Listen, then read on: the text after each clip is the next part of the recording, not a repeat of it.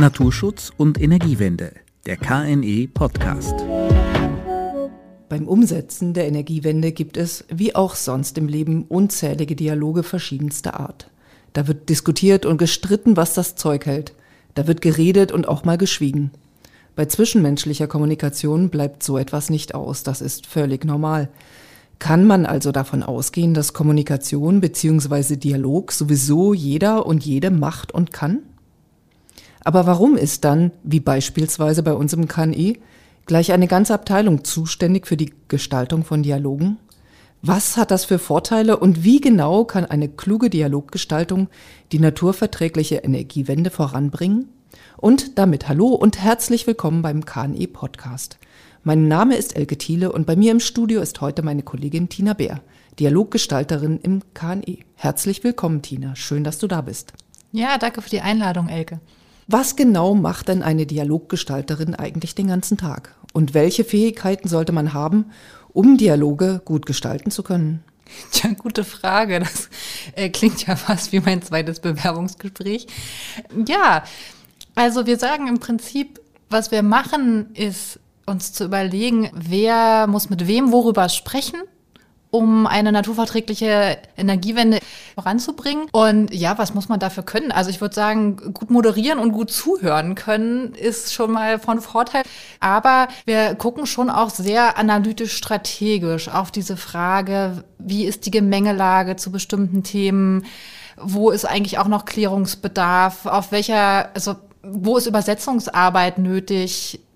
ja, auf welcher Ebene müssen die Menschen auch miteinander sprechen? Also ich würde sagen, wichtig ist, gut Gespräche führen zu können, Menschen miteinander ins Gespräch bringen zu können, aber eben auch im Vorfeld ja so einen strategischen Blick auf die Lage zu haben. Ach so, also du redest nicht nur den ganzen Tag, beziehungsweise du hörst nicht nur zu, sondern du konzipierst das auch. Ja, es braucht halt viel Überlegung, überhaupt erstmal zu schauen, was ist ein richtiger Rahmen? Gibt es eine Gruppe, die erstmal auch vertraulich miteinander sprechen muss, bevor sie sich auf andere Akteursgruppen zubewegt? Wann ist der Moment gekommen, dass man tatsächlich auch mit einem Thema oder einer Frage in die Öffentlichkeit geht und vor Publikum bestimmte Fragen äh, diskutiert? Ja, wer mit wem eigentlich? So, nicht alle kennen sich auch schon so gut. Da gibt's natürlich auch immer Vorbehalte oder das heißt immer, aber es gibt Fälle, wo es einfach auch gut ist, sich das zu überlegen. So, wer spricht wie offen eigentlich, mit wem zusammen in einem Raum? Aber nun hat das KNE ja auch einen ganzen Pool mit Mediatoren und Mediatorinnen, die ja auch reden und zuhören. Und wie unterscheidet ihr von der Dialoggestaltung euch ganz konkret von der Konfliktarbeit vor Ort? Ich würde sagen, der grundsätzliche Unterschied ist die Ebene, auf der wir sprechen. Also in der Dialoggestaltung, also den Teil der Akteurskommunikation, den wir von der KNE Geschäftsstelle aus mit dem Bereich Dialoggestaltung machen, ist auf so einer übergeordneten Ebene, auf Bundes- oder auch auf Länderebene, aber mit vor allem Akteuren, die Multiplikatorinnen und Multiplikatoren sind, die da geht es schon auch um Konflikte der naturverträglichen Energiewende, allerdings losgelöst von ganz konkreten Projekten vor Ort. Da geht es mehr um so generelle Fragen, wo Regelungsbedarf ist, wo vielleicht auch noch Forschungsbedarf ist, wie die Interessenlage so von äh, aus Akteursebene, aus institutioneller Ebene auch ist. Wie sehen, wie sehen Energieverbände bestimmte Fragen, wie sehen Umweltverbände, Naturschutzorganisationen oder Betreiber bestimmte Fragen. Und das trägt dazu bei, auch Konflikte auf dieser Projektebene nachher zu vermeiden, die es natürlich aber trotzdem gibt. Und wenn es um ganz mhm. konkrete Konflikte oder Projekte des Ausbaus erneuerbarer Energien vor Ort geht um einen konkreten Windpark, um einen konkreten Solarpark oder ähnliches. An der Stelle sind vor Ort unsere Mediatorinnen und Mediatoren aktiv. In der Dialogarbeit nutzt ihr ja verschiedene Formate. Wonach entscheidet ihr eigentlich, wie ihr da ganz konkret vorgeht? Ja, also ich würde grundsätzlich unterscheiden immer zwischen Formaten, wo es um eine Verständigung untergleichen gibt also zum Beispiel unter Umweltverbänden, die unterschiedliche Interessen haben, aber alle irgendwie aus derselben Position heraus oder mit derselben Perspektive auf Fragen schauen. Zum Beispiel auch, wenn es Austausche unter Behördenvertreterinnen gibt. Die sind dann alle in einen Behörden, die haben alle diesen Genehmigungs- oder Behördenblick auf bestimmte Fragen, haben natürlich aus den verschiedenen Bundesländern unterschiedliche Interessen und auch unterschiedliche Kontexte von dem, was vielleicht so Landesenergie oder Naturschutzpolitik ist. Die sprechen aber die gleiche Sprache. Da kann man darauf aufbauen, dass die so ein Grundverständnis über Prozesse miteinander haben. Und da steht tatsächlich der Dialog im Vordergrund über ja, verschiedene Ansätze, die sie haben, verschiedene Interessen, die sie verfolgen oder Wege, Konzepte, die sie ausprobiert haben und da zu schauen, gibt es vielleicht Konzepte, auf die man sich einigen kann oder die auch bundesweit äh, übertragbar sind und Anwendung finden. Und dann gibt es aber auch diesen Bereich der Verständigung zwischen verschiedenen Akteursgruppen, wo dann auch viel Übersetzungsarbeit nötig ist. Also äh, wenn ich da als Beispiel mal nehme unser KNE Forum Naturverträgliche Solarparks, da sitzen jetzt so zweimal im Jahr zusammen Behördenvertreterinnen, Projektierer, Projektiererinnen von, also die Solarbranche, Naturschutzverbände auf Länderebene, wissenschaftliche Akteure und die kommen natürlich aus ganz unterschiedlichen Perspektiven. Die wollen irgendwie alle was ähnliches, aber gucken mit ganz verschiedenen Perspektiven auf das Thema und haben auch per se ganz unterschiedliche Professionen. Mhm. So, und sprechen unterschiedliche Sprachen. Und da steht dann viel mehr im Vordergrund tatsächlich, äh, was mit bestimmten Begriffen gemeint ist. Oder ähm, ja, also da gucken wir einfach, dass die verschiedenen Perspektiven zu Wort kommen und da entstehen dann ganz viele Aha-Erlebnisse, einfach um sich auch ähm, ja, besser zu verstehen im wahrsten Sinne des Wortes. Und wie läuft das dann konkret ab? Also entscheidet ihr aus der Dialogabteilung, aber jetzt muss mal Person X mit Person Y sprechen oder diese bestimmten zehn Institutionen aus Bundesland XY sollten miteinander ins Gespräch kommen und dann ladet ihr alle ein. Oder wie kommen die verschiedenen Runden zusammen? Wer legt das fest? Wer gibt da den Startschuss? Das ist ganz unterschiedlich. Oft sind es fachliche Fragestellungen, die hier bearbeitet werden, zu, der, zu denen es einen bestimmten Dialog- und Austauschbedarf gibt. Dann leitet sich oft von der Fragestellung, von der inhaltlichen Fragestellung so ein bisschen ab, äh, mit wem man sprechen muss. Oder wir überlegen uns dann, wenn man bei diesem Thema weiterkommen will, wer sind eigentlich die Akteure, die da alle mit befasst sind, aus verschiedenen Perspektiven. Wer ist dazu schon mit, miteinander Gespr im Gespräch und wer vielleicht noch nicht. Manchmal ist es aber auch andersrum. Dann gibt es einen Austausch, zum Beispiel in einem bestehenden Format unter Umweltverbänden oder im Forum oder ja, äh, mit Akteuren, die regelmäßig im Kontakt sind und da entstehen aus den Diskussionen dieser Akteure miteinander neue Fragestellungen, sodass wir sagen, gut, die Konstellation, wer mit wem spricht, zu einem übergeordneten Themenfeld ist vielleicht klar, aber es kommt eine neue mhm. Fragestellung sozusagen zum Vorschein, zu der wir dann ähm, Dialogarbeit organisieren und dann vielleicht noch gucken, okay, muss da vielleicht noch jemand dazukommen? Okay. Und wenn ihr es dann geschafft habt, die Menschen oder alle wichtigen Akteure zusammen und in einen Dialog zu bringen, steuert ihr dann den Dialog oder soll dieser offen bleiben, also mit einem offenen Ergebnis und mal schauen, wohin die Reise führt? Oder wie muss ich mir das vorstellen? Das ist ganz unterschiedlich auch. Ähm, also, wenn es eher ein Fachgespräch ist, und zu einer Fachfrage, dann haben wir natürlich viel stärker im Vorfeld auch äh, schon Fragen im Kopf, die der Klärung bedürfen oder zu denen es mhm. Verständigung unter den Gruppen geben muss oder zu denen Ergebnisse erarbeitet oder Vorschläge erarbeitet werden sollen. Dann strukturieren wir den Prozess sehr vor, wenn vor allem der Austausch im Vordergrund steht, dann natürlich weniger. Ja, also klar, ja. ist, wir haben auch Formate, wo die Akteure einfach die Themen bestimmen, wo wir im Vorfeld sagen, okay, wir treffen uns im Januar welche Themen liegen für euch am drängendsten auf dem Tisch und dann können die auch die Agenda mitbestimmen. Dann strukturieren wir immer noch das Gespräch, auch im Sinne, dass die Anliegen, die die Akteure dann haben, ähm, natürlich genug Raum kriegen.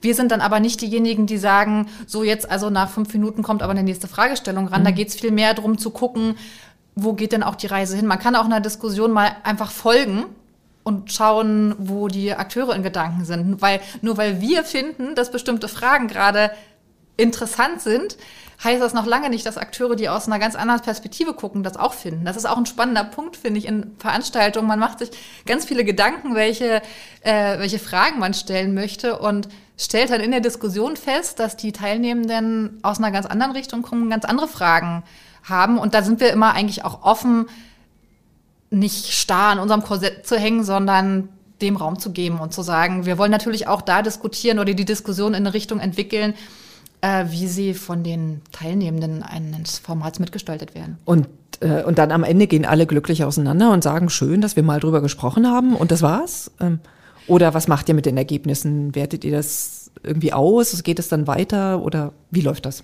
Ja, was am Ende rauskommt, hängt natürlich auch davon ab, was für ein Ziel man verfolgt. Manche Formate haben das Ziel ganz konkret, dass ein Papier entsteht.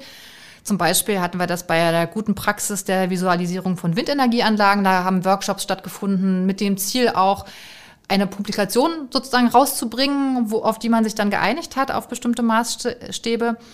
Manchmal nehmen wir aber auch das Wissen von Expertinnen und Experten aus Dialogrunden fachlicher Art auf, um ja, das in Handreichungen oder Checklisten einfließen zu lassen. Also wir haben zum Beispiel zum äh, zu Antikollisionssystemen eine Workshop-Reihe gemacht, wo einfach wir auch viel aufnehmen konnten, was dann aufbereitet werden konnte in Checklisten. Dann ist es natürlich auch mehr ergebnisorientiert. Und manchmal geht es aber auch um den Wissenstransfer. Dann ist das Ziel vor allem ein Thema möglichst verständlich rüberzubringen und dem, also und den Teilnehmenden Raum zu bieten, dass offene Fragen beantwortet werden. Aber es geht auch manchmal einfach darum, sich ein Thema überhaupt erstmal zu nähern, wie wir es jetzt zum Beispiel mit dem Fachgespräch zum Thema PV auf degradierten Moorstandorten gemacht haben, was ja nach dem neuen EEG jetzt möglich ist. Da sind so viele Fragen noch offen, dass wir ein Fachgespräch gemacht haben, uns erstmal von allen Akteuren Landwirtschaftsperspektive, Naturschutzperspektive, Klimaschutzperspektive, was habe ich noch? Ach so, die Betreiberperspektive, die Solarperspektive einfach mal angehört haben und die ins Gespräch gebracht haben, um zu gucken, an welcher Stelle muss man da eigentlich auch weiterarbeiten und wo sind noch Dinge nötig. Also ob da was raus, ob da rauskommt Verständigung oder ob dann tatsächlich ein Papier rauskommt oder ganz konkrete Ergebnisse, hängt ganz doll davon ab, was man sich miteinander vorgenommen hat. Hm. Verstehe. Kommt es eigentlich auch mal vor, dass sich einzelne Akteure komplett dem Dialog verweigern? Das deckt sich nicht mit meiner Erfahrung. Grundsätzlich würde ich sagen, wollen die Akteure, mit denen wir es zu tun haben, auch auf unserer Dialoggestaltungsebene alle ähnliche Dinge. Die wollen bei der Energiewende vorankommen, den Naturschutz nicht aus dem Blick verlieren. Aber es lässt sich trotzdem nicht jeder auf jedes Setting ein. Also es ist wichtig schon, sich aufmerksam Gedanken über einen Rahmen zu machen. Wie viel Vertraulichkeit braucht es? Wer sitzt in welchem Zeitraum zusammen in einem Raum. Also manchmal ist es zum Beispiel wichtig, dass man mehrstufige Formate hat, dass man erstmal in einem vertraulichen Rahmen, in einem Kreis von Expertinnen oder innerhalb einer bestimmten Gruppe äh, spricht, um dann in der zweiten Runde auch verschiedene Akteure miteinander zusammenzubringen. Das, ja, aber dass sich jemand komplett dem Dialog verweigert, habe ich noch nicht erlebt. Also wir haben das schon, wir versuchen viel ähm, natürlich auch neue Akteursgruppen zu erschließen und nicht immer finden die das dann auch schon extrem wichtig, mit dabei zu sein. Da braucht es manchmal ein bisschen Zeit und Geduld und gute Gespräche, um auch Menschen, die uns noch nicht so gut kennen, dazu zu bewegen, sich so in so einem öffentlichen Raum zu verständigen. Aber dass dann jemand grundsätzlich sagt, nee, mit euch reden wir nicht oder wir wollen mit den anderen nicht reden, nee, das erlebe ich eigentlich nicht. Ich sehe schon, also äh, Dialog ist viel mehr als nur ein Gespräch oder zwei. Also auch gerade in Zeiten der Transformation wie diesen mit unglaublich vielen und oft auch sehr tiefgreifenden Veränderungen sind fortwährende Dialoge ja immens wichtig. Aber geht es bei euren Veranstaltungen nicht auch manchmal hoch her? Und falls ja, was macht ihr dann? Ja, also je nach Format finden die Beteiligten durchaus schon mal sehr deutliche Worte, aber das ist ja auch gut. Also wenn die Dinge klar auf dem Tisch liegen, dann kann man da auch mit arbeiten. Aber das ist natürlich auch voraussetzungsvoll. Also etwas offen auszusprechen braucht ja auch einen Rahmen, in dem man das, in dem man das wagen kann. Pandemiebedingt liefen in den letzten Jahren ja sehr viele Dialogformate des KNI ähm, digital. Siehst du das als Zukunftsmodell oder findest du Präsenzveranstaltungen besser? Ja, ich finde, es hat Vor- und Nachteile. Also ich beobachten, wir beobachten ganz stark, dass wir durch diese ähm, digitale Gestaltung von Dialogen auch äh, neue Zielgruppen erreicht haben. Also durchaus Menschen, die mit den KNE-Themen eher so am Rande befasst sind, die plötzlich, die hätten nie eine Dienstreise nach Berlin oder nach Hamburg oder nach Kassel genehmigt bekommen. Aber dadurch, dass sie sich einfach virtuell bei uns mal drei mhm. Stunden zu einem Gespräch dazuschalten können, war das dann möglich. Und gerade von Behördenvertreterinnen äh, und äh, Ministerien sind wir, also die haben ja unglaublich wenig Zeit auch einfach. Ne? Da sind wir sehr dankbar, äh, dass die das dann für so digitale Austausche möglich machen, auch mit ihrer Perspektive dabei zu sein. Insofern würde ich sagen, der große Vorteil digitaler Veranstaltungen ist, und deswegen werden wir da auch maßgeblich mit dranbleiben, dass wir viele Leute bundesweit auch erreichen. Wenn es ums Eingemachte geht, also wenn Gruppen tatsächlich was miteinander zu klären haben oder zusammen an einem Ergebnis mhm. arbeiten wollen, also je kniffeliger das wird und je, je mehr Konfliktpotenzial oder Druck auch sich zu einigen wirklich drinsteht, desto stärker würde ich dafür plädieren, auch wieder stärker Präsenzformate mhm. anzubieten. Okay. Wann gehst du eigentlich zufrieden nach Hause und sagst, das war aber mal ein guter Dialog? Ja, meistens, wenn ich den Eindruck habe, dass die Beteiligten sich gegenseitig zugehört haben und wenn sie anders gehen, als sie gekommen sind. Also wenn es so Aha-Momente zum Beispiel gab des Verstehens. Also wenn man so sieht, tatsächlich, da hat sich was bewegt. Und wenn ja, Menschen, die auf einer Veranstaltung sind, die Vorschläge gegenseitig gut finden oder ja, und vor allem, wenn man das nicht erwartet hätte. Und wir fragen das oft am Ende, und das ist auch für mich so ein, so ein Erfolgsfaktor, wenn die Menschen am Ende sagen, es war gut, heute hier zu sein und etwas mitnehmen. Also wenn Bewegung entstanden ist, die die naturverträgliche Energiewende wieder ein Stück weiter voranbringen kann. Mhm. Hoffen wir also, dass es euch weiterhin gelingt, die verschiedenen Akteure zueinander und dann miteinander ins Gespräch zu bringen und dass diese guten Dialoge helfen, die naturverträgliche Energiewende entscheidend zu beschleunigen. Vielen Dank für die Informationen. Tschüss, Tina. Ja, sehr gern. Und Ihnen, liebe Zuhörer, liebe Zuhörerinnen, vielen Dank fürs Einschalten. Auf Wiederhören und bis zum nächsten Mal. Naturschutz und Energiewende, der KNE Podcast.